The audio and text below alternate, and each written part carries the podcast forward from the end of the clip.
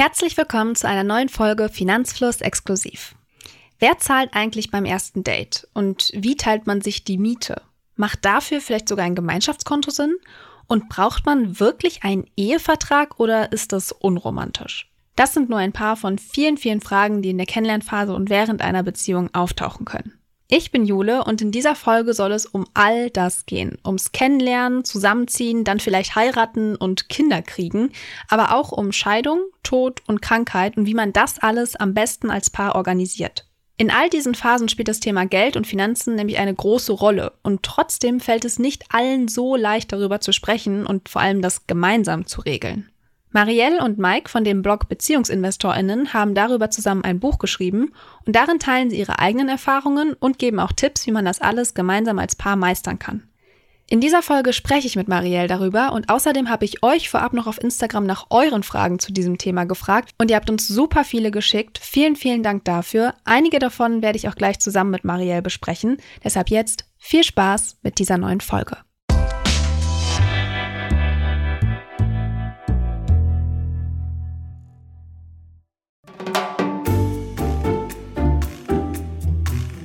Hallo Marielle. Hallo, vielen Dank für die Einladung. Ja, ich freue mich sehr, dass wir heute über Geld und Finanzen in Beziehungen sprechen und wie man das eben richtig macht. Und wer dich jetzt noch nicht kennt, du hast zusammen mit deinem Mann Mike seit 2016 den Blog und mittlerweile ja auch den Podcast Beziehungsinvestorinnen. Und da schreibt und sprecht ihr eben über die Themen Finanzen, Familie und Liebe und wie man das eben alles zusammenbringt und organisiert. Und du bist ja ausgebildete Betriebswirtin und zuletzt hast du als Teamleiterin im Bereich Learning und Development in einer Unternehmensberatung im Finanzsektor gearbeitet. Und ich glaube, das machst du auch immer noch. Ist das richtig? Jetzt hast du einiges über mich erzählt und es hat alles gestimmt. Ähm, von daher gut recherchiert. ähm, genau, ich bin Marielle und ähm, bin mit sehr vielen verschiedenen Dingen unterwegs. Wir haben mit den BeziehungsinvestorInnen eigentlich eher so als Hobby nebenbei gestartet damals, weil uns selbst der Austausch über Geld gefehlt hat. Wir haben in unserer Beziehung viel darüber gesprochen und haben dann aber gemerkt, so in unserem Bekannten- und Freundeskreis, die Paare, die wollen nicht mit uns über Geld sprechen oder über Anlagemöglichkeiten oder so, weil sie selbst nicht miteinander drüber reden. Ähm, jetzt muss man dazu sagen, dass das einige Jahre her ist und wir damals auch noch deutlich jünger waren und ich glaube, ja, wenn man halt gerade studiert und so, da ist es vielleicht auch noch nicht so ein Thema, weil viele noch nicht so lange zusammen sind. Aber ja, wir haben einfach den Austausch gesucht, haben die BeziehungsinvestorInnen als Hobby nebenher gegründet und sind heute immer wieder ganz fasziniert, was daraus alles entstanden ist.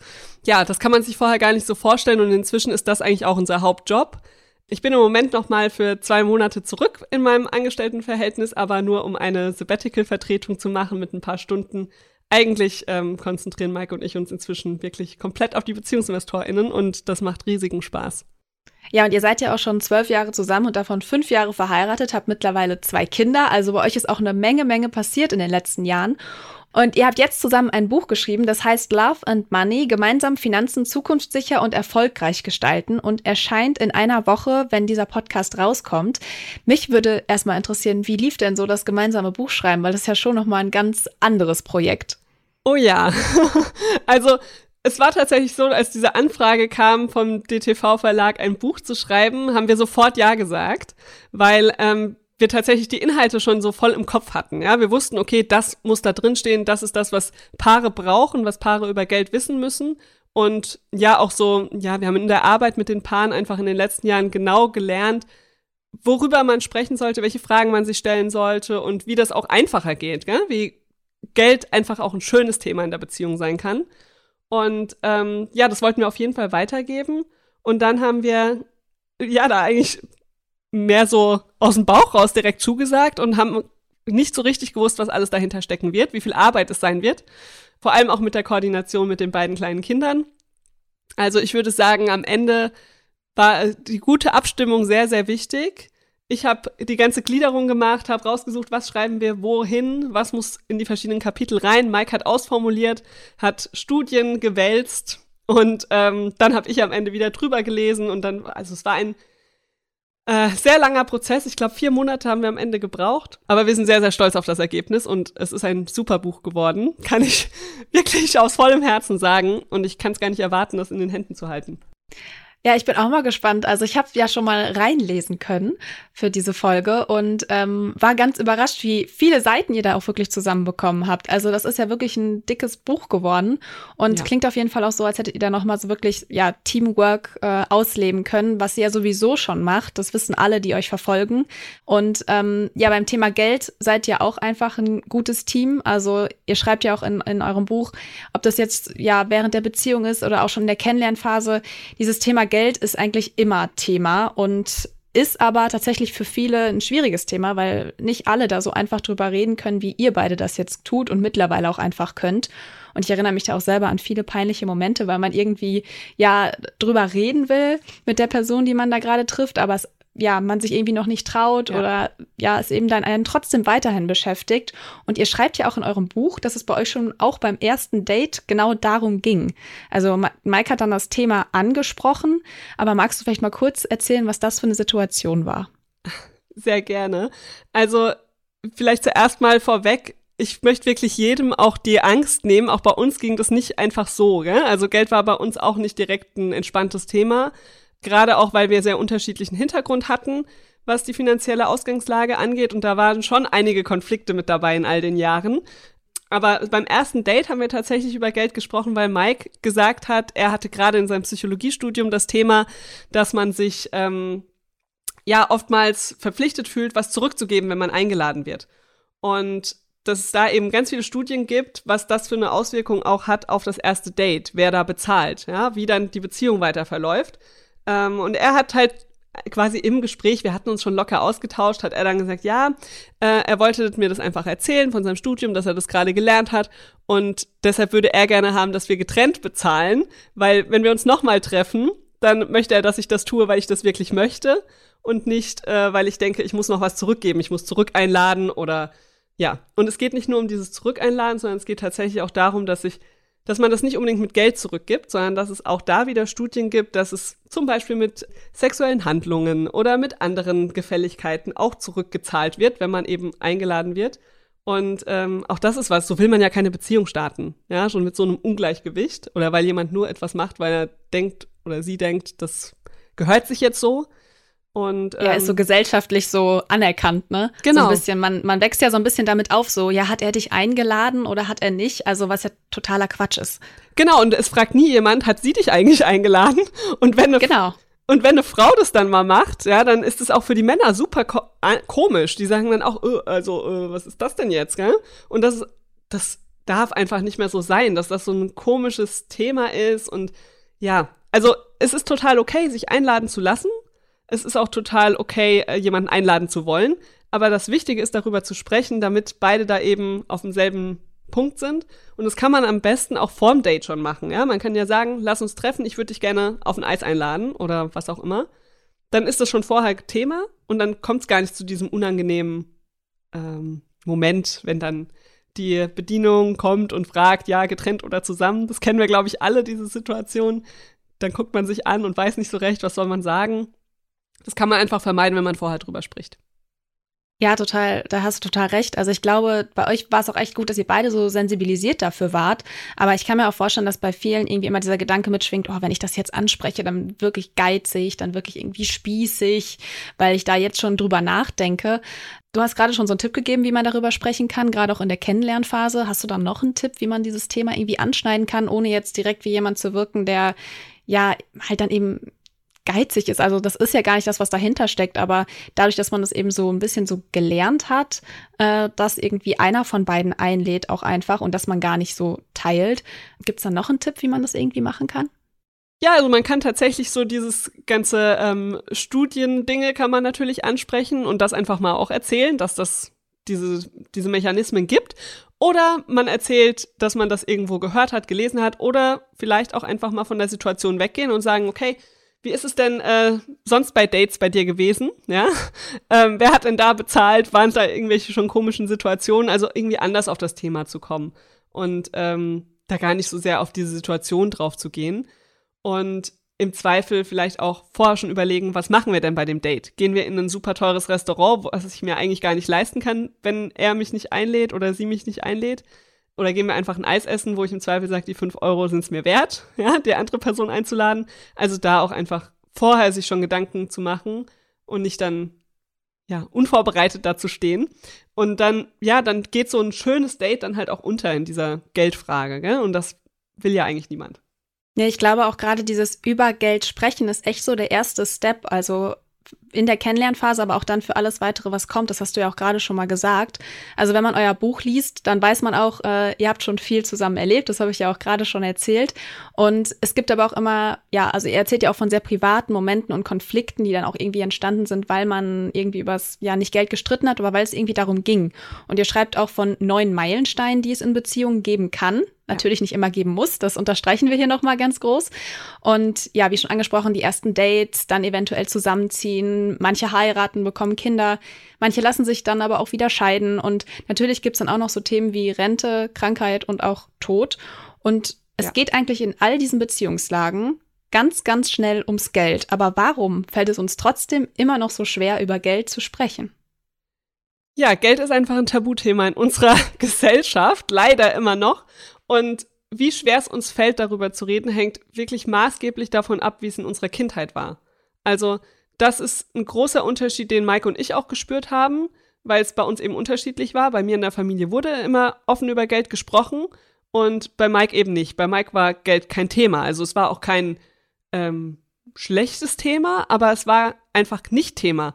Und das kann man sich mal für sich selbst auch überlegen. Wie war es denn bei mir in der Kindheit? Wurde da über Geld gesprochen oder nicht? Und das wird Auswirkungen bis heute auf euch alle haben oder auf uns alle. Und da kann man auch nicht so einfach raus, gell? Wenn man dann mit 25, mit 30, mit 40, wann auch immer jemanden kennenlernt und sagt, das passt eigentlich, wir könnten uns eine gemeinsame Zukunft vorstellen, dann darf man halt auch im Hinterkopf behalten, man hat viele, viele Jahre ohne den anderen verbracht und hat andere Dinge gelernt, andere Dinge erfahren und ja, Geld ist halt da auch so ein Thema, da muss man sich erstmal annähern, sich kennenlernen auf der Geldebene. Und das ist auch total okay. Und man bringt dadurch ja auch unterschiedliche Dinge mit. Also, ja, aber es ist einfach grundsätzlich in unserer Gesellschaft leider kein Thema, ja auch nicht in Schulen oder nicht zu Genüge in Schulen. Und somit kommt es einfach so sehr aufs Elternhaus an. Ja, also es müsste in unserer Gesellschaft einfach viel mehr Thema sein. Ja, ich glaube, es ist echt auch nochmal ein guter Punkt. Also es sind sich viele, glaube ich, auch nicht bewusst. Also ich bin auch so aufgewachsen, bei uns wurde viel über das Geld gesprochen. Also jetzt natürlich nicht, dass ich da irgendwie in ja irgendwelche Entscheidungen über finanzielle äh, Probleme oder sonstiges einbezogen wurde, aber es war einfach Thema. Es wurde transparent darüber gesprochen, auch im genau. Beisein von mir und meinem Bruder. Und ähm, auch bei uns war es ein bisschen, ja, nicht dieses typische Rollenbild, so der Vater ist zuständig, sondern bei mir war es immer die Mutter. Und ich glaube, ich habe da sehr, sehr von, viel von mitbekommen. Und ja, vor allem Positives, vor allem auch so dieses, ich kann das als Frau. Ich glaube, das ist ja für viele auch nochmal so ein Thema. Ja. Und ich finde auch, es schwingt immer viel ja an persönlichen Werten und Vorstellungen mit bei dieser ganzen Thematik. Also gerade so, ist das jetzt entromantisierend, darüber zu sprechen. Ähm, es bringt aber eben auch Abhängigkeiten zum Ausdruck. Und ja, am Ende auch so ein bisschen so Ängste und Wünsche und eben auch dieses Thema Gleichberechtigung bei finanziellen Fragen. Und dazu haben wir auch ganz, ganz viele Fragen bekommen aus der Community. Da bin ich gespannt. Ähm, da ging es vor allem immer um diese Frage, was tun, wenn einer mehr verdient? Mhm. Wie geht man damit um? Wie wird man dann vielleicht auch nicht neidisch? Und ja, wie, wie kann man das regeln? Was ist da dein Tipp? Also es kommt total auf den Stand der Beziehung an, wo man sich gerade befindet. Ja, aber wenn man jetzt mal so davon ausgeht, okay, man ist schon eine Weile zusammen und man ist vielleicht auch zusammengezogen, da kommt meistens der Punkt, wo das interessant wird, verdiene ich unterschiedlich oder nicht. Weil da halt die Frage ist, wie wollen wir unseren gemeinsamen Lebensstil gestalten? Und das ist total wichtig, darüber bewusst drüber zu sprechen und zu sagen, okay, wir können uns nicht am Lebensstil von dem Besserverdienenden oder der Besserverdienenden zu orientieren, weil äh, das kann die andere Person nicht mitgehen. Ja, das wird über kurz oder lang für die Person zum echten Problem, wenn man da dann immer noch versucht, 50-50 zu machen. Wenn man sich entscheidet, den Lebensstil zu nehmen, der eben eigentlich nur eine Person sich leisten kann, dann muss diese Person auch viel mehr dazu beisteuern. Also dann geht halt 50-50 nicht mehr, dann muss es halt 70-30 sein oder so. Und das ist okay, wenn man darüber geredet hat und das für beide fein ist. Ansonsten, wenn man sagt, wir wollen auf jeden Fall 50-50 machen, ist es total wichtig, sich an dem niedrigeren Lebensstil zu orientieren.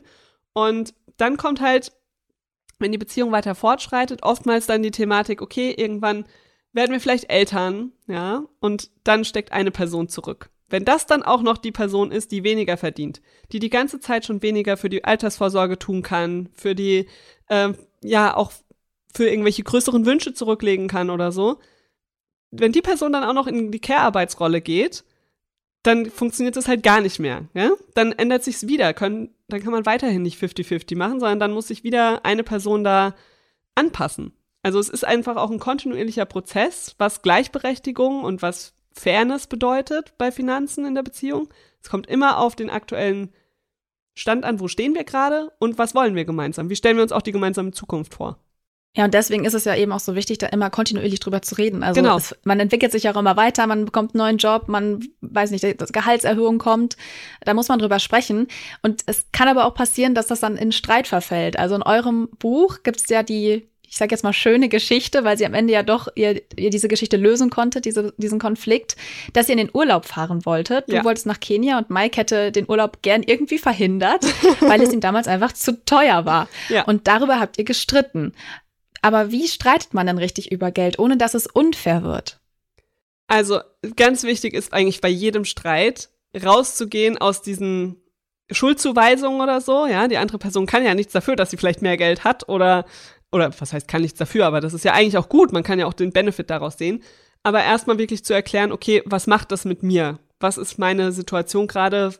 Ja, warum fühle ich mich da schlecht? Ja, das einfach zu erklären und da in ein Gespräch zu gehen. Und wir empfehlen da auch immer, solche Gespräche nicht gegenüber sitzend am Essenstisch zu führen, vielleicht noch im schlimmsten Fall einen Laptop zwischen einen zu haben, wo man dann auf die Zahlen guckt, ja, jeder starrt in seinen Bildschirm rein. So werdet, werdet ihr nicht zu einer Lösung kommen. Um wirklich ja, in so finanziellen Fragen zu Lösungen zu kommen, geben wir immer den Tipp, rauszugehen, Spaziergang zu machen oder sich zumindest aufs Sofa zu setzen gemeinsam, was man in dieselbe Richtung guckt und nicht gegeneinander, sondern in die Zukunft gucken und ähm, dann gemeinsam erzählen, okay, wie geht's mir damit? Was sind meine Wünsche? Was sind meine Bedürfnisse? Wie wäre für mich es fein? Und dann die Dinge übereinander zu legen und gemeinsam nach einer neuen Lösung zu suchen. Und das ist ganz wichtig, nach einer Lösung zu suchen und nicht nach einem Kompromiss. Weil beim Kompromiss geben beide was ab, da verlieren im Zweifel beide. Und es ist viel stärker zu sagen, okay, was sind all unsere Bedürfnisse? Wie können wir möglichst viel davon gemeinsam abdecken? Und das war damals für den Kenia-Urlaubsstreit tatsächlich auch die Lösung. Da haben wir das noch nicht so bewusst gemacht, aber das war auch so, dass wir da immer wieder drüber geredet haben. Mike hat gesagt, warum ist das für ihn ein Problem? Ich habe das gar nicht verstanden. Ja, ich war nie selbstständig, ich komme nicht aus einer selbstständigen Familie und er war zu der Zeit selbstständiger Schwimmtrainer und das neben dem Studium und ähm, hat halt, wenn er nicht da war, nichts verdient, natürlich, weil wer nicht da ist, gibt keine Stunden und hat halt quasi doppelt gezahlt dann für den Urlaub. Ja, einmal die, den Preis plus den Verdienstausfall.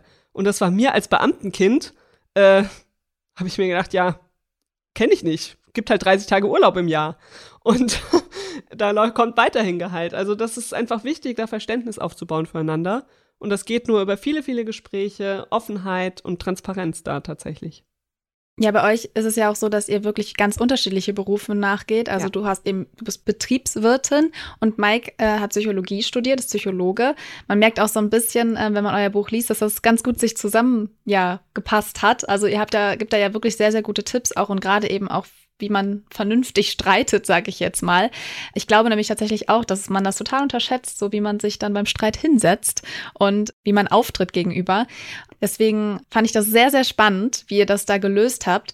Wir haben aber noch mehr Fragen aus der Finanzfluss-Community auch zu dieser ganzen Thematik bekommen. Nicht unbedingt zum Streiten, sondern eher, wie kann ich den Streit vermeiden? Denn Lina hat uns äh, erzählt, dass ihr Freund verschwenderisch mit seinem Geld umgeht, obwohl er eigentlich mehr verdient als sie. Und am Ende des Monats hat er aber nichts mehr übrig und sie muss ihm dann irgendwie aushelfen. Und ihr fällt es sehr schwer, darüber mit ihm zu reden, weil er dann immer sehr schnell zumacht.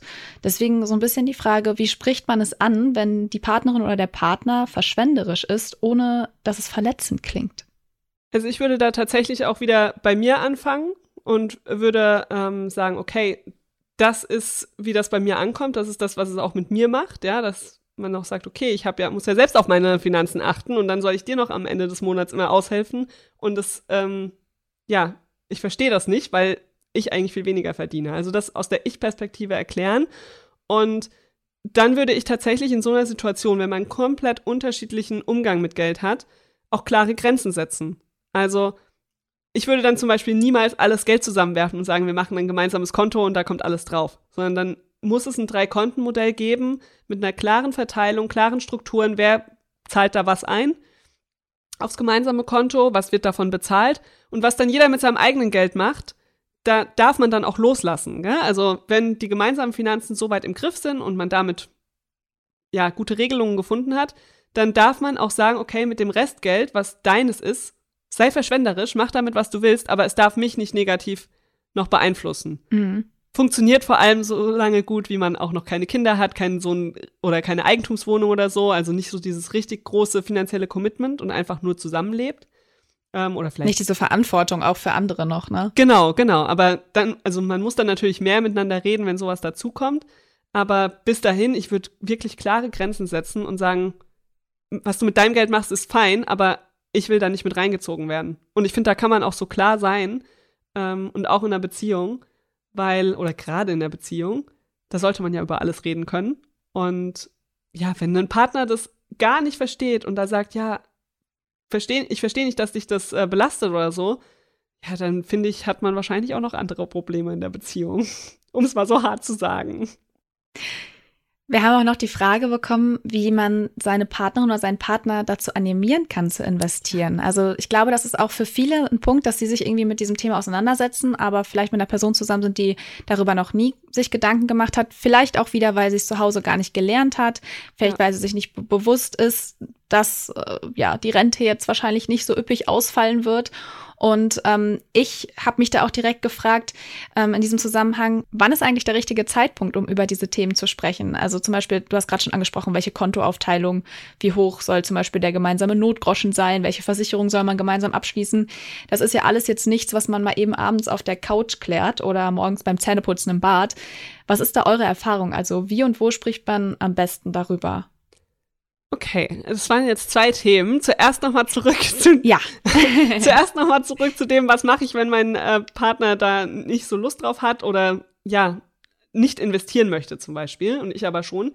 Dann würde ich immer sagen, fang alleine an. Ja, also nicht sagen, ich mache es jetzt nicht, weil mein Lieblingsmensch nicht mitmachen will, sondern alleine anfangen und dann auch nicht versuchen, den anderen zu überreden und zu sagen, du musst jetzt aber und guck dir das an und das ist wichtig und deine Altersvorsorge, das löst nur Druck aus. Das baut Druck auf, dass die Person dann denkt, oh, ich muss und uh, ja, und dann hat man, kommt man schnell in so eine äh, Eltern-Kind-Rolle rein, dass einer sagt, du musst aber, das ist wichtig, ähm, und die andere Person sagt, ja, aber das äh, interessiert mich nicht.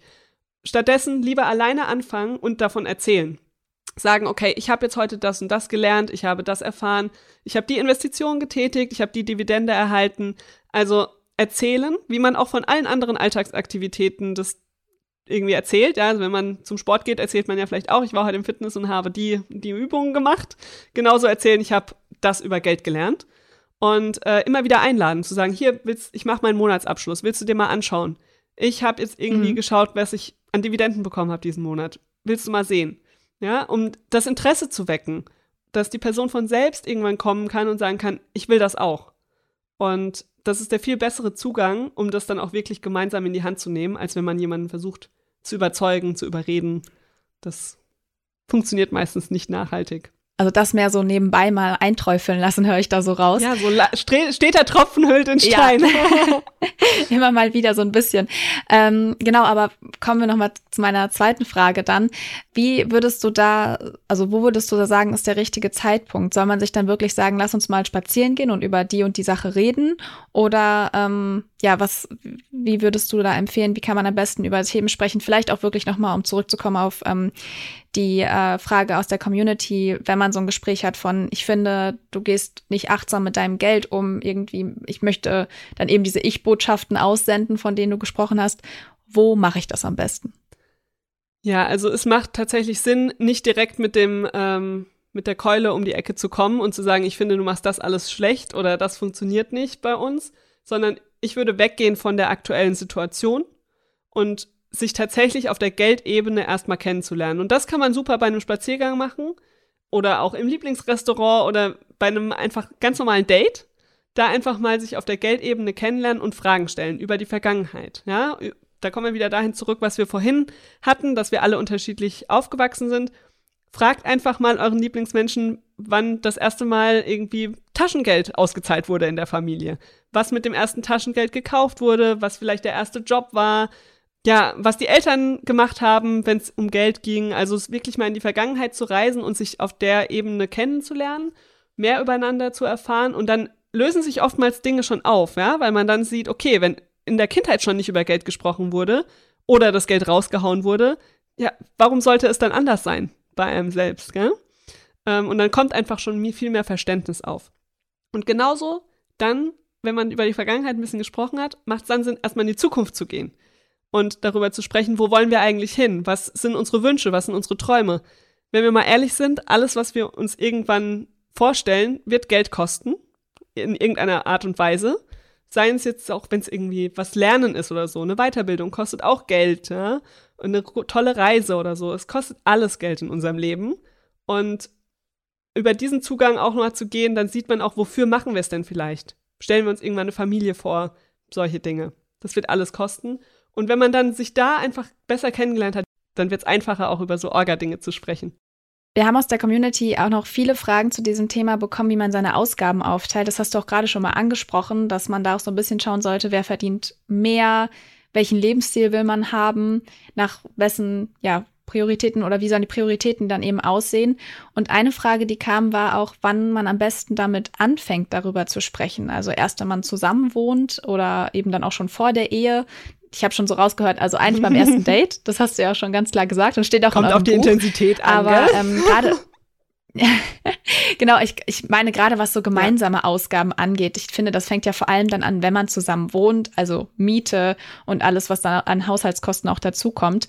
Sollte man das direkt, ja, vor dem Zusammenzug klären und wie macht man das dann am besten und sagen wir mal, welche Kosten kann man auf 50-50 aufteilen, wo sollte man es vielleicht auch nicht tun?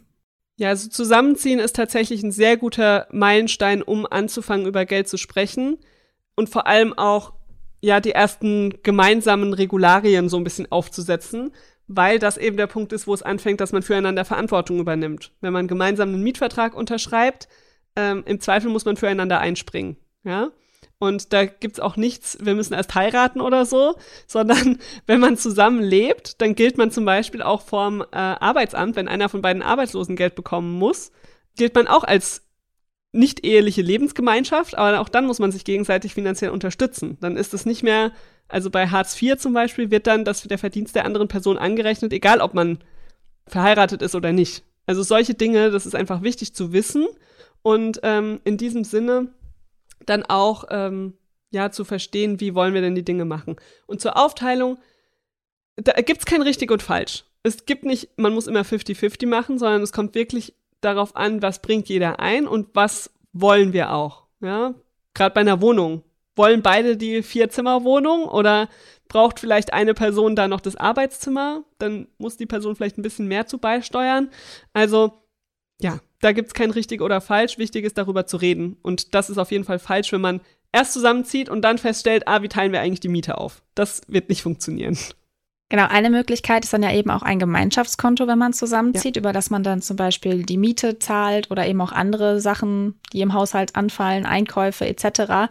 Welches Kontomodell empfehlt ihr denn? Also die Frage kann nämlich auch ganz oft, welche Konto, Konto welche Kontokonstellation, schwieriges Wort, gibt es überhaupt und welche empfiehlst du?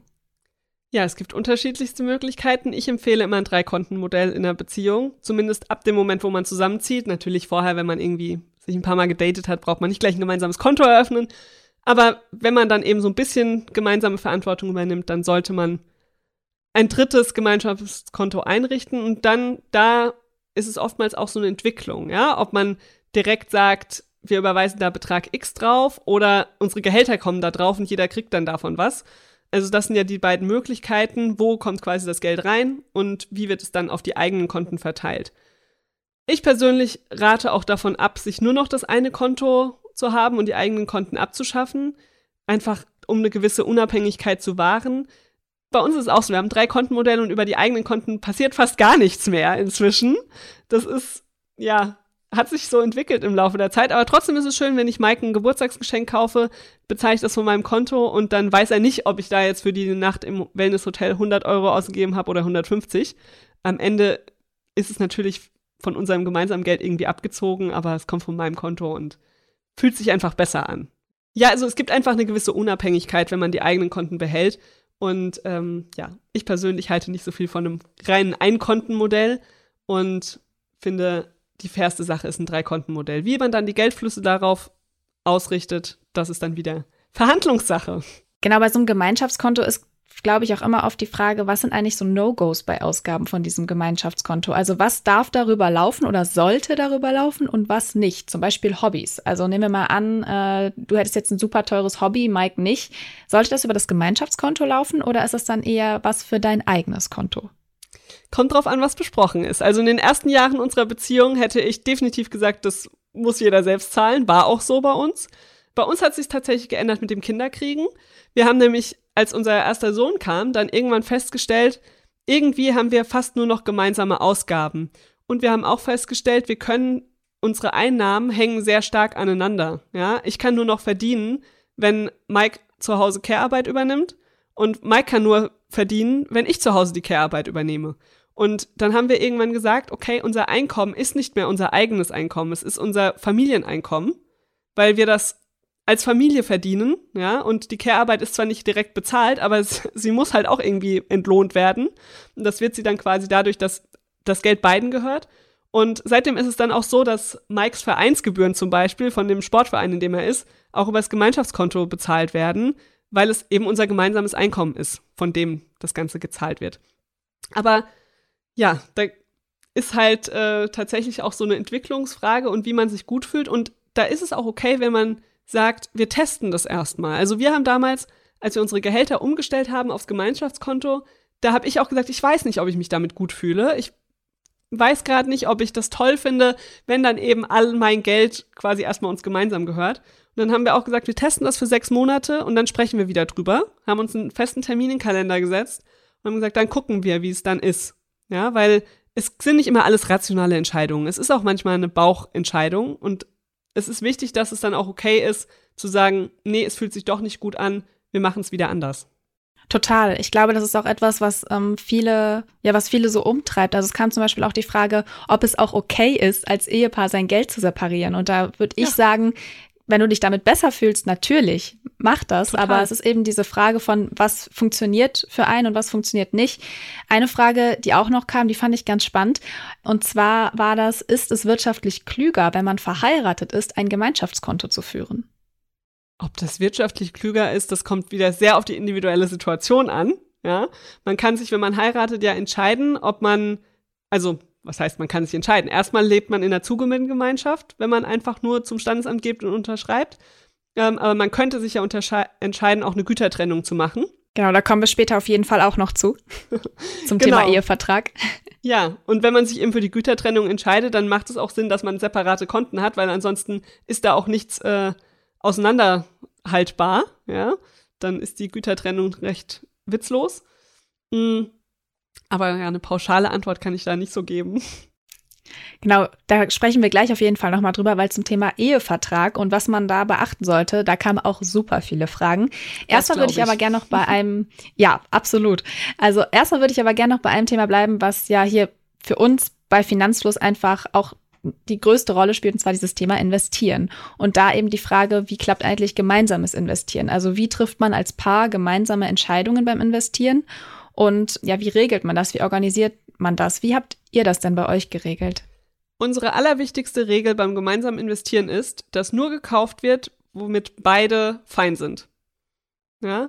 Also es gibt kein, auch da kein, wir überzeugen uns gegenseitig oder so, sondern natürlich einer recherchiert, das ist bei uns meistens Mike, und ähm, bringt dann quasi das Wissen mit rein und erzählt was darüber.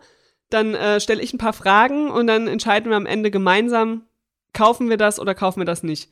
Und wenn einer von beiden sagt, hm, ich habe da kein gutes Gefühl oder aus diesen, diesen Gründen möchte ich nicht und der andere möchte doch, dann macht man es mit seinem eigenen Geld. Dann wird es nicht mit dem gemeinsamen Geld gemacht. Und ähm, das würde ich auch immer so machen und ich würde auch empfehlen, sich vorab so ein paar Investitionsregeln zu besprechen. Also zu sagen, nach welchen Dingen gucken wir denn? Wer bringt denn wie viel ein vielleicht auch? Ja, wie dokumentieren wir denn, wenn wir unterschiedlich viel in das Gemeinschaftsdepot zum Beispiel einbringen? Also so sich vorher mal hinzusetzen, bevor man die erste gemeinsame Aktie kauft und zu sagen, okay, nach welchen Regeln wollen wir denn unser Depot befüllen, das macht schon auf jeden Fall Sinn. Mhm. Also du hast es jetzt gerade schon verraten, ihr habt ein gemeinsames Depot. Ist das denn Aber sinnvoll, auch getrennte. Oder ist es vielleicht auch getrennte? ja. ja, das wäre nämlich meine nächste Frage gewesen. Also wann macht was Sinn? Wozu kann man gemeinsam Vermögen bilden in einem gemeinsamen Depot und wann sollte man ein eigenes Depot haben? Also ja, wie habt ihr das für euch aufgeteilt? Da ist tatsächlich die Strategie die Frage, gell? Will man in dieselbe Richtung gehen? Man kann ja unterschiedliche Vorgehensweisen wählen. Ähm, Mike und ich haben zum Beispiel unterschiedliche Depots für unsere Altersvorsorge, weil wir da unterschiedliche Strategien uns überlegt haben. Wir machen es beide mit ETFs, aber halt mit unterschiedlichen. Und ja, das ist einfach in unseren separaten Depots, weil wir auch in unserem Ehevertrag, über den wir ja gleich nochmal sprechen, geregelt haben, dass das quasi ausgenommen ist. Also sollten wir uns irgendwann trennen, gibt es da keine ähm, Aufteilung nach 50-50, sondern das behält einfach jeder für sich, weil wir sagen, Altersvorsorge soll davon nicht angerührt werden quasi, wenn wir uns nicht mehr riechen können. So, das ist der eine Punkt. Und gemeinsam, im gemeinsamen Depot haben wir dann eher Einzelaktien tatsächlich und eben die, auf die wir uns einigen können. Und manchmal ist da aber auch ein Unternehmen, wo ich sage, das will ich unbedingt und Mike sagt, oh nee, das passt nicht. Warum willst du das? Und ich sage aber, ja, aber ich denke, das ist toll. Und dann kaufe ich das halt bei mir. Ja. Ähm, also das ist, das ist aber inzwischen super wenig geworden. Wir machen, würde ich sagen, 90 Prozent zusammen und 10 Prozent vielleicht alleine. Aber das hat sich auch so über die Jahre entwickelt. Am Anfang war das eher andersrum. Wie habt ihr das denn aufgeteilt vom Geld her? Also überweist ihr dann was von eurem Gemeinschaftskonto auf euer, also auf euer äh, Vermögenskonto? Und ist es dann irgendwie die gleiche Menge? Also teilt ihr das fair, sag ich mal, auf die drei Konten auf oder wie habt ihr das geregelt? Oh, jetzt wird's kompliziert. also wir machen es tatsächlich so, dass wir unsere ganzen Einnahmen auf das Gemeinschaftskonto kriegen und dann am Monatsende gucken, was übrig ist und den übrigen Betrag auf verschiedene Töpfe aufteilen.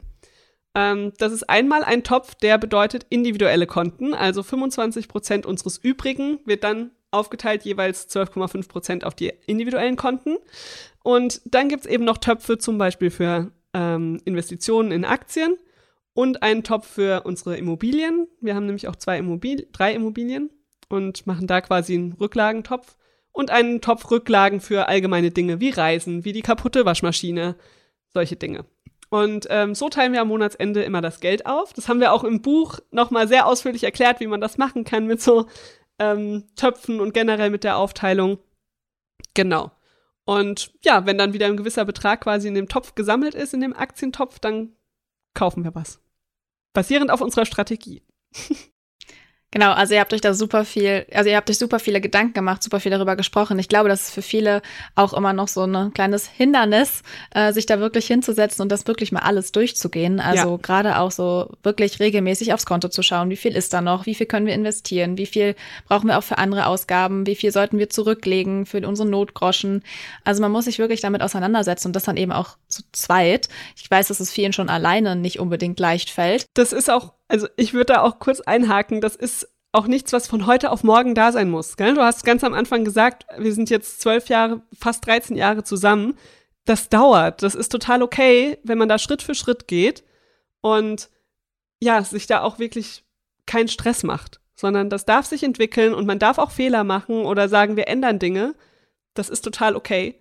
Und irgendwann kommt man da an den Punkt und nicht sich denken, oh Gott, was machen die alles? Das schaffen wir nie. Das ist nicht kein Hexenwerk. Es ist einfach nur Schritt für Schritt gehen. Genau, also ich glaube auch euer Buch ist da ein super, ja, eine super Vorlage, was man alles machen kann, aber das heißt nicht, dass man alles machen muss und vor allem nicht von heute auf morgen, sondern genau. sich wirklich mal anzuschauen, okay, was brauchen wir vielleicht auch gerade, worüber streiten wir uns, was sind Konflikte, ähm, welche Fragen haben wir uns gemeinsam gestellt, gerade auch was eben so Vorsorge angeht und Absichern und ähm, Zukunftspläne, die man ja auch einfach gemeinsam hat. Also ich finde, das hört man auch total raus und liest man dann auch raus in eurem Buch, dass das ja auch total wichtig ist, zusammen über all das zu reden, weil das einfach ganz, ganz viel darüber aussagt, wie man sich zusammen die Zukunft vorstellt genau. und wie man da ja auch miteinander irgendwie ähm, leben möchte. Und äh, dazu gehören dann eben auch eher unschöne Themen und die trotzdem super wichtig sind. Und ähm, wir haben da auch ganz, ganz viele Fragen zu bekommen, denn gerade für Beziehungen da kann es eben passieren, dass, dass einer krank wird, dass äh, jemand verstirbt. Und gerade wenn man noch jung ist, hat man das nicht unbedingt so im Kopf, aber das geht ja leider manchmal dann doch schneller und unerwarteter, als man denkt. Und dann ist es eben wichtig, richtig abgesichert zu sein und alles geregelt zu haben. Wann und vor allem, wie seid ihr denn diese Themen angegangen? Weil das ist ja tatsächlich und zum Glück, sage ich jetzt mal, etwas, was euch ja eben noch nicht passiert ist. Ja, also es ist ein Thema, was man immer so vor sich her schiebt, gell? Äh, Patientenverfügung, genau. Testament und Co. Wir haben das tatsächlich im Zuge unseres Ehevertrages gemacht, als wir den gemacht haben, übrigens auch erst nach der Eheschließung, weil wir erstmal dachten, ach, brauchen wir nicht. Und dann nach einem Gespräch mit einer Anwältin haben wir gesagt, oh, hm, ja, die hat uns zwei Fragen gestellt und dann dachten wir, ja, stimmt, brauchen wir vielleicht doch. Und in dem Zuge haben wir uns dann tatsächlich auch damit beschäftigt, wie stellen wir uns denn unsere Erbreihenfolge vor, ähm, was sollen unsere Kinder erben, was sollen vielleicht auch andere Leute bekommen, wer soll auf unsere Kinder aufpassen, wenn die noch minderjährig sind und uns vielleicht beiden was passiert. Ähm, also das waren dann schon Themen, die wir da angesprochen haben in dem Zuge. Und ansonsten ist es tatsächlich auch ein kontinuierlicher Prozess. Gell? Also sowas wie eine Patientenverfügung, da haben wir zum Beispiel auch unterschiedliche Ansichten. Das ist total wichtig, dass wir das wissen, was jeder von uns möchte äh, im Zweifel. Weil wenn man das nicht weiß und dann irgendwie so denkt, ja, dann mache ich es halt so, wie ich das gerne hätte, das ist vielleicht gar nicht das, was der Lieblingsmensch möchte. Also bei uns wäre es so. Also es gibt dafür auch kein jetzt so ein Rezept, das dann und dann zu tun. Aber ich würde das Thema tatsächlich immer mal wieder aufnehmen und da auch im Hinterkopf behalten, nicht zu sagen, uns passiert schon nichts, ja, weil das ist, äh, ist ein Riesentrugschluss. Ich habe gestern erst wieder eine Zahl gelesen, die Wahrscheinlichkeit irgendwie, wenn man 30 ist, ich bin gerade 30, von daher passt das sehr gut. Wenn man 30 ist, ist die Wahrscheinlichkeit, dass man bis zum 50. Lebensjahr plötzlich verstirbt, 400.000 Mal höher, als dass man im Lotto gewinnt. Und wow. Ja. Okay. Wenn man sich jetzt mal überlegt, wie viele Leute Lotto spielen und wie wenig Leute aber einen Ehevertrag oder eine Patientenverfügung, ein Testament haben, ja. also es lohnt sich wirklich, sich damit auseinanderzusetzen und es bringt einen in der Beziehung auch noch mal viel nä näher zusammen, wenn man darüber redet. Also da fließen vielleicht ein paar Tränen in so einem Gespräch und das ist vielleicht auch unangenehm, aber es bringt einen näher zusammen. Man lernt sich noch mal anders kennen, man weiß besser, was die andere Person denkt und es stärkt die Beziehung.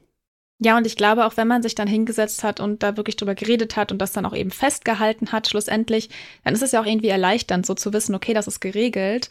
Wir haben auch noch eine Frage von Celine zu dieser ganzen Thematik bekommen, nämlich wie man sich gegenseitig finanziell eben absichern kann für ja solche Fälle. Also was habt ihr denn da gemacht? Also ähm, eben Patientenverfügung ist klar, ähm, aber wie habt ihr da ähm, ja das geregelt? Das kommt auch wieder auf die individuelle Situation an, aber ein großer Punkt, der ganz wichtig ist, ist, wenn man zum Beispiel gemeinsam ein Haus kauft, ein Eigenheim hat, ja, und dann eben auch einen Kredit aufnimmt. Und da ist es ganz, ein ganz großes Thema, sich mal mit einer Risikolebensversicherung zum Beispiel zu beschäftigen und sich zu überlegen, was passiert, wenn eine Person ausfällt? Kann dann die andere Person alleine den Kredit zurückzahlen oder nicht? Wenn man sagt, nein, kann die Person nicht, vielleicht auch, weil sie sich ja dann um die gemeinsamen Kinder kümmern muss, komplett und so weiter, dann sollte man sich wirklich über so eine Versicherung Gedanken machen. Genauso kann man da auch mal drüber reden, macht vielleicht eine Berufsunfähigkeitsversicherung Sinn für den oder die Hauptverdienerin. Das ist auf jeden Fall wichtig, wenn man gemeinsames finanzielles Commitment eingeht, da zu gucken, was sind meine Risiken und wollen wir die absichern, müssen wir die absichern.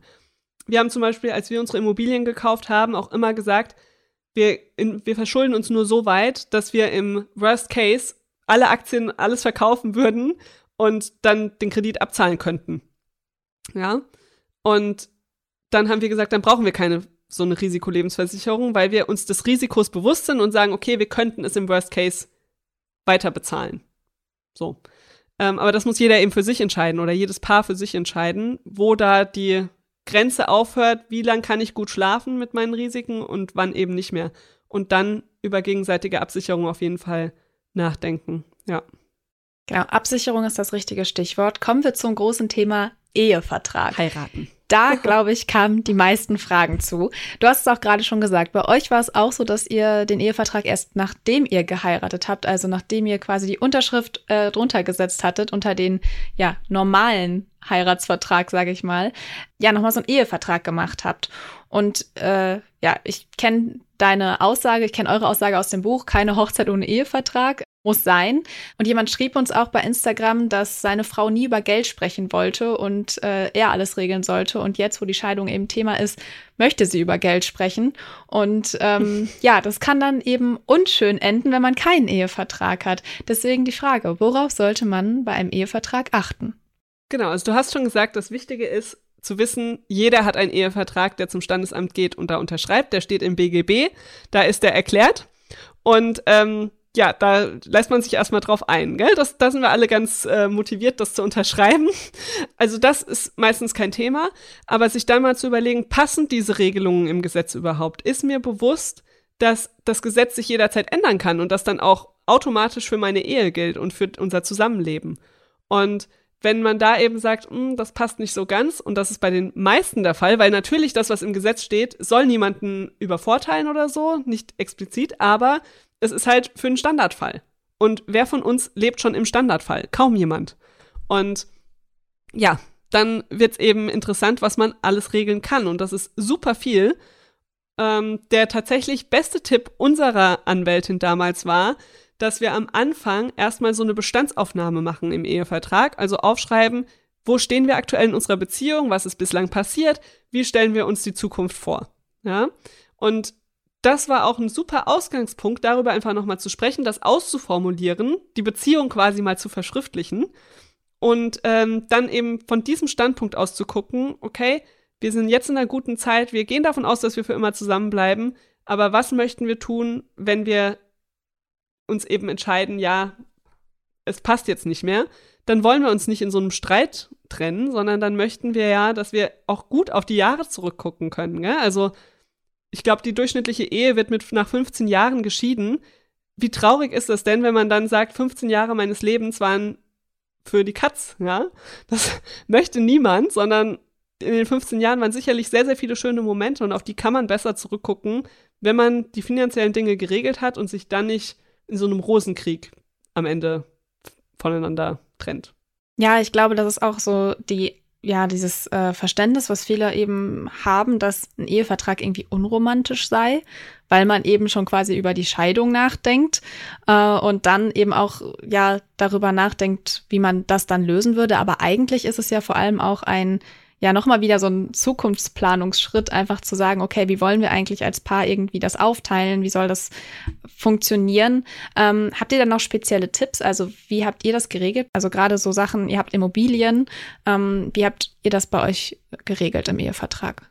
Genau, also es ist keine Gütertrennung. Gütertrennung ist ein vorgefertigter Plan quasi, wie man das, da würde man einfach alles, jeder behält seins. Das bedeutet Gütertrennung. Ähm, mhm. Was wir dann quasi gemacht haben, ist eine modifizierte Zugewinngemeinschaft. Also wir leben weiterhin in der Zugewinngemeinschaft. Sollten wir uns trennen, wird geguckt, was haben wir im Laufe unserer Beziehung oder unserer Ehe ähm, an Zugewinn erwirtschaftet. Also wenn zum Beispiel das Aktiendepot vorher bei 50.000 Euro stand und ähm, am Ende bei 100.000 steht, dieser Zugewinn, die 50.000, werden dann durch zwei geteilt. Das ist grundsätzlich Zugewinngemeinschaft. Ähm, und das kann man eben modifizieren. Und da haben wir zum Beispiel modifiziert, dass die ETFs in den eigenen Depots bei jedem von uns bleiben. Egal wie da der Zugewinn ist. Ja? Ähm, und das kann man für alles machen. Man kann richtig viel abändern. Wir haben zum Beispiel auch gesagt, die eine Wohnung, die wir haben, also zwei Wohnungen haben wir 50-50 gekauft. Da ist dann auch einfach 50-50 im Zweifel. Aber die andere, die gehört nur mir. Die hat meine Mutter mir ähm, geschenkt. Wir haben aber zusammen sehr lange darin gewohnt und die Miete abgezahlt. Ja? Also wir haben meiner Mutter Miete gezahlt und sie hat davon den Kredit abgezahlt und Mike hat auch viel renovieren geholfen und so weiter, wo er dann halt auch gesagt hat, er findet es auch unfair, wenn er davon gar nichts hat. Und da haben wir dann eben auch festgelegt im Ehevertrag, dass im Zweifel diese Wohnung an unsere Kinder geht. Ja, dass die nicht, äh, wenn ich nochmal neu heiraten sollte oder so, ein anderer Partner davon profitiert, sondern dass das im Zweifel unsere Kinder sind, wo wir ja sowieso möchten, dass es denen gut geht. Ja? Also solche Dinge kannst du regeln. Es gibt super viele Dinge und da empfehlen wir wirklich, sich beraten zu lassen von einer Anwältin, einem Anwalt. Ähm, am besten natürlich vor der Eheschließung oder dann auch danach noch. Und dann die Themen nach und nach durchzusprechen. Das darf auch wieder eine Weile dauern, bis man damit fertig ist. Wir haben auch sehr lange gebraucht, bis dann alles fertig ausgearbeitet war. Aber die Gespräche tun tatsächlich gut und führen definitiv auch zu mehr Romantik, ja? weil man dann auch wieder weiß, okay, wir wollen das Beste füreinander. Wir ähm, haben die und die Vision von unserer Beziehung und ähm, ja, halten zusammen, in guten wie auch in nicht so guten Zeiten. Ja, da knüpfe ich gleich mit dem nächsten Thema an, was dann oft nach der Ehe kommt, nach der Eheschließung. Nicht immer, aber oft äh, das Kinder bekommen. Also es war ja. bei euch ja auch so. Und Kinder kosten eben erstmal Zeit und auch viel Geld. Sehr und das ist Geld, natürlich ja. auch was, was man oft erstmal ausblendet, äh, wenn man so in die Familienplanung geht. Aber da kommt es dann ganz schnell zu diesen Fragen. Du hast es auch vorhin schon mal angesprochen. Wer bleibt eigentlich zu Hause? Und welches Familien- und Elternzeitmodell passt eigentlich zu uns? Und da kam eine Frage von Elisabeth, die sich nämlich fragt, wie sollte man das am besten, ähm, ja, regeln mit der Elternzeit, damit man die gut finanziell übersteht? Also ich würde auf jeden Fall nicht das NRA Hausfrauenmodell wählen, was bedeutet, dass der Vater zwei Monate zu Hause bleibt und die Mutter den Rest macht. Das empfehlen wir überhaupt nicht, weil das in den seltensten Fällen die finanziell smarteste Lösung ist, auch wenn das viele denken. Also wir kriegen ganz oft den Spruch, ja, finanziell lohnt sich nur das für uns, weil er auch mehr verdient oder so, ja. Mhm. Ja, aber ist ja das, oft das Argument dann. Genau, aber das stimmt nicht. Das ist zu kurz gedacht. Das große Problem ist, dass die meisten Paare nur auf das erste Jahr gucken, wo es eben Elterngeld gibt. Und da mag das so sein, dass sich das Modell lohnt. Aber was dann vergessen wird, ist eben die Zeit danach. Und wir haben da ganz viele Kalkulationen angestellt und fast immer ist es so, dass sich die anderen Modelle, ein gleichberechtigteres Modell, das muss nicht 50-50 sein, da gibt es auch ganz viele Varianten, aber wenn sich einfach umso gleichberechtigter es wird, desto finanziell lohnenswerter ist es meistens, weil eben dann beide noch was ein beitragen zum Familieneinkommen. Beide haben noch die Chance auf Beförderungen und so weiter. Ähm, also ganz typische Verteilung ist ja, dass man 60 Stunden arbeitet als Eltern, also der Vater 40, die Mutter 20 Stunden, wenn dann das Kind schon in der Betreuung ist. Und wenn man diese 60 Stunden einfach 30-30 aufteilt, ist das finanziell in den meisten Fällen viel sinnvoller, als ähm, ja, wenn man da dieses klassische Modell wählt. Und es geht auch nicht nur ums Geld da tatsächlich, sondern es geht auch um die Zeit als Familie. Ja, auch die Väter möchten ja nicht unbedingt nur Vater werden, um dann nichts von dem Kind zu haben. Und eine gleichberechtigtere Aufteilung führt eben auch einfach dazu, dass man mehr Familienzeit hat. Und ich habe es gerade erst wieder gelesen. Väter, die in Elternzeit gehen, tun auch was für die Beziehung, weil da ist nämlich die Scheidungsrate deutlich geringer wenn die. Wo wir ähm, wieder beim Thema wären. Genau, ich glaube 25 Prozent habe ich gelesen. Ähm, also es ist wirklich nur zu empfehlen, dass man da versucht, dass beide die Erfahrung machen, wie Care-Arbeit funktioniert, was es auch bedeutet. Und vor allem nicht, dass die Väter zu Hause sind und die Mutter ist auch mit dabei, gell? Die zwei Monate. Das ja, dadurch hat man nicht die Erfahrung, wie es denn ist, zu Hause zu sein. Weil das ist nicht nur schön und äh, entspannend, sondern das kann auch ganz schön nervenaufreibend sein und wird dann eben noch nicht mal bezahlt. Nee, eben, ist eben auch Arbeit, also ganz klar, ja, genau. Mental Load und äh, sonstiges. Wir kennen das alle, wir haben alle schon davon gehört. Und es ist ja auch mittlerweile so, dass immer mehr das wirklich ja auch aufteilen, äh, weil sie es auch so am fairsten finden und weil auch eben Väter viel mehr Zeit mit ihren Kindern verbringen wollen, zum Glück. Wann würdest du denn sagen, ist so der richtige Zeitpunkt, um darüber zu sprechen? Also schon, wenn quasi die Schwangerschaft schon äh, ja ongoing ist, oder sollte man sich da vorher schon mal hinsetzen und ähm, sich Gedanken machen? Am besten vor der Schwangerschaft darüber reden, wie man sich das vorstellt. Weil in der Situation, wenn man dann schon schwanger ist, dann spielen die Hormone noch rein, gell? Und außerdem hat man dann einfach, umso näher man an die Geburt rankommt, umso weniger Möglichkeiten gibt es, die Zeit dann zu gestalten. Also am besten vor der Schwangerschaft, das mag nicht immer funktionieren, dann so früh wie möglich darüber reden, auch da wieder die eigenen Bedürfnisse auf den Tisch packen, sich die Bedürfnisse des Lieblingsmenschen anhören und dann gucken, was ist das beste Modell für uns als Familie. Genau, wenn das Kind dann da ist, dann kommt man auch schnell zum nächsten Thema, nämlich zum Thema Vorsorge für die Kinder. Und da hat sich Stefano gefragt, wie sollte man das als Paar am besten machen? Ja, also für Kinder kann man auch schon ein eigenes Depot einrichten. Unsere Kinder haben beide direkt nach der Geburt ein Junior-Depot bekommen. Es ist ja in Deutschland so, dass man das Kind beim Standesamt anmeldet und eine Woche später oder so hat man dann die äh, Steueridentifikationsnummer im Briefkasten. Das ist das Einzige, was automatisch läuft. Kindergeld und so muss man beantragen. Steuern darf man direkt so zahlen. Ähm, und mit der Nummer kann man dann eben ein eigenes Depot eröffnen fürs Kind. Und das haben wir auch so gemacht und haben da auch einen ETF-Sparplan für die Kinder. Ganz langweilig ein MSCI World. Aber ähm, ja, das funktioniert gut und es ist sehr ähm, schön zu sehen, wie das nach und nach wächst. Also Mike sagt immer so schön, unser Junior-Investor, unser viereinhalbjähriger, der hat jetzt schon mehr Geld, als er hatte, als wir uns kennengelernt hatten.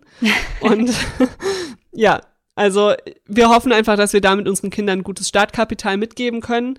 Aber viel wichtiger als dieses Geld ist tatsächlich die Finanzbildung.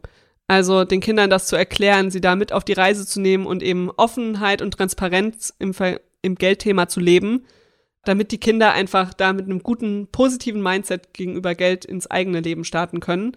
Und dann ist es auch egal, wie viel Startkapital sie mitbekommen, wenn sie selbst gut mit Geld umgehen können und dann werden die ihren Weg machen, bin ich ganz sicher. Total, also finanzielle Bildung ist auf jeden Fall auch nochmal ein ganz wichtiges Thema und das ist ja, wir haben ja drüber gesprochen ganz am Anfang, das ist ja auch echt so, dass wie man dann weiter ja, im restlichen Leben damit umgeht, wie man eben Geld kennenlernt als Kind. Genau. Ähm, ich würde noch mal ganz kurz bei diesem Junior-Depot bleiben, weil ich es ganz äh, spannend finde. Du hast ja vorhin erzählt, bei euren eigenen Depots, da macht ihr es so, dass ihr am Ende des Monats schaut, was noch da ist. Wie macht ihr das denn mit dem Junior-Depot für eure Kinder? Da haben wir einfach entschieden, dass wir die Hälfte des Kindergeldes damals nehmen. Jetzt wurde das Kindergeld ja gerade erhöht. Wir müssten also mal auch die Sparrate erhöhen wahrscheinlich. Haben wir noch nicht gemacht. Mm, aber genau, also wir haben dann einfach da einen Dauerauftrag, das wird automatisch abgebucht vom gemeinsamen Konto.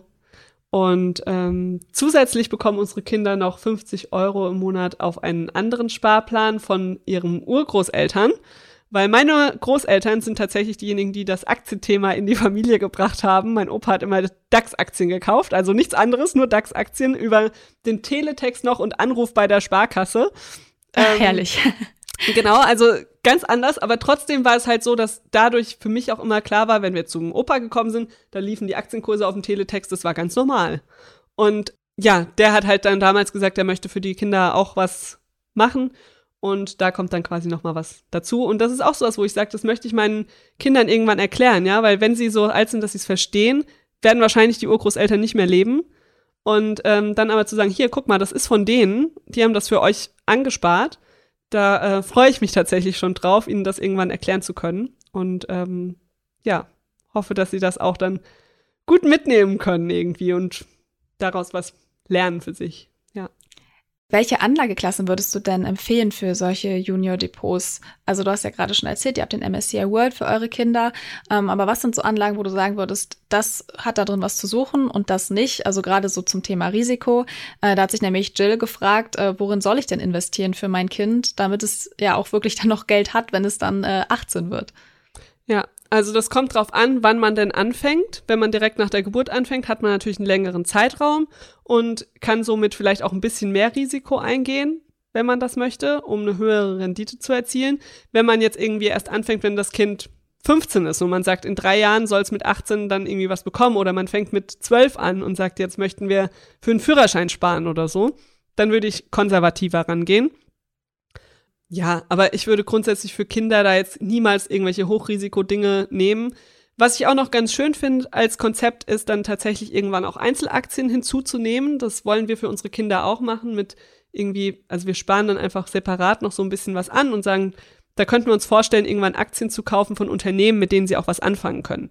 Ja, sei es jetzt eine Disney, weil sie die Filme gucken, sei es McDonalds, weil sie McDonalds essen. Also das ist einfach mal so, da gibt's noch keinen genauen Plan aber Unternehmen, mit denen sie was anfangen können und ihnen daran dann auch das Konzept einer Aktie zu erklären, das ja den Wir die Wirtschaft auch tatsächlich zu erklären. Das ist ähm, noch so eine Idee, die man natürlich auch machen könnte.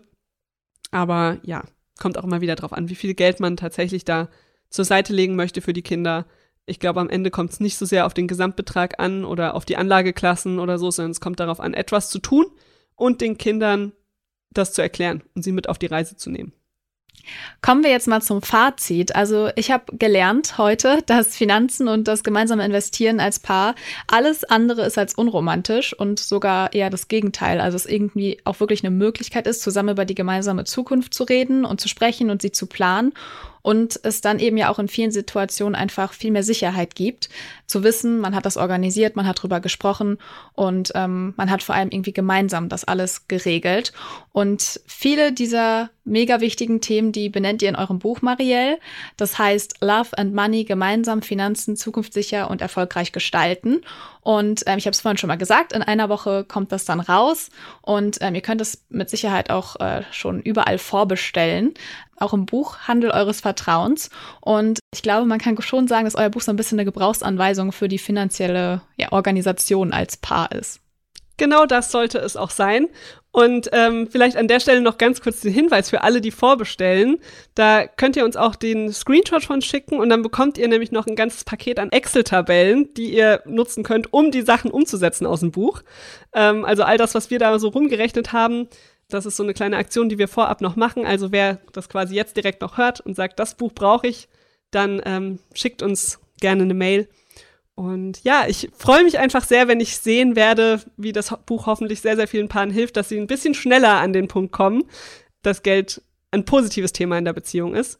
Weil das ist wirklich das, was ich mir wünsche, dass, ja, als Paar klappt es einfach besser, zusammen an einem Strang zu ziehen und zusammen in die finanzielle Zukunft zu gehen. Genau. Und ich glaube, das, was du auch vorhin schon nochmal gesagt hast, es ist total wichtig, auch sich da ein bisschen den Stress rauszunehmen. Also ihr müsst jetzt nicht alles so perfekt und organisiert äh, genau. haben, wie Marielle und Mike es jetzt haben, weil du hast ja gesagt, bei euch hat das auch gedauert. Und das ist auch ein Prozess und äh, es sind eben diese Meilensteine, die man durchlebt und man muss sich erstmal um die eine Sache kümmern, bevor man die nächste Sache machen kann. Und deswegen stresst euch nicht, aber es ist gut, das alles im Kopf zu haben. Und äh, genau, das ist euer Buch, glaube ich, nochmal ein guter Reminder für. Genau. Ich danke dir sehr, dass du heute da warst, Marielle. Vielen, vielen Dank für die Einladung und die tollen Fragen. Und ja, bis bald mal wieder. Das war's schon wieder mit dieser Podcast-Folge. Ich hoffe, sie war interessant für dich und du konntest vielleicht sogar etwas Neues mitnehmen. Wir freuen uns sehr, wenn du die Folge mit deinen Freundinnen, Kollegen und Bekannten teilst. Bewerte den Podcast auch gern bei Apple Podcast oder auf Spotify. Und natürlich freuen wir uns, wenn du Finanzfluss hier und auf unseren anderen Kanälen folgst. Die Links dorthin und alle wichtigen Verweise aus dieser Folge findest du in den Show Notes. Danke fürs Zuhören. Bis zur nächsten Folge.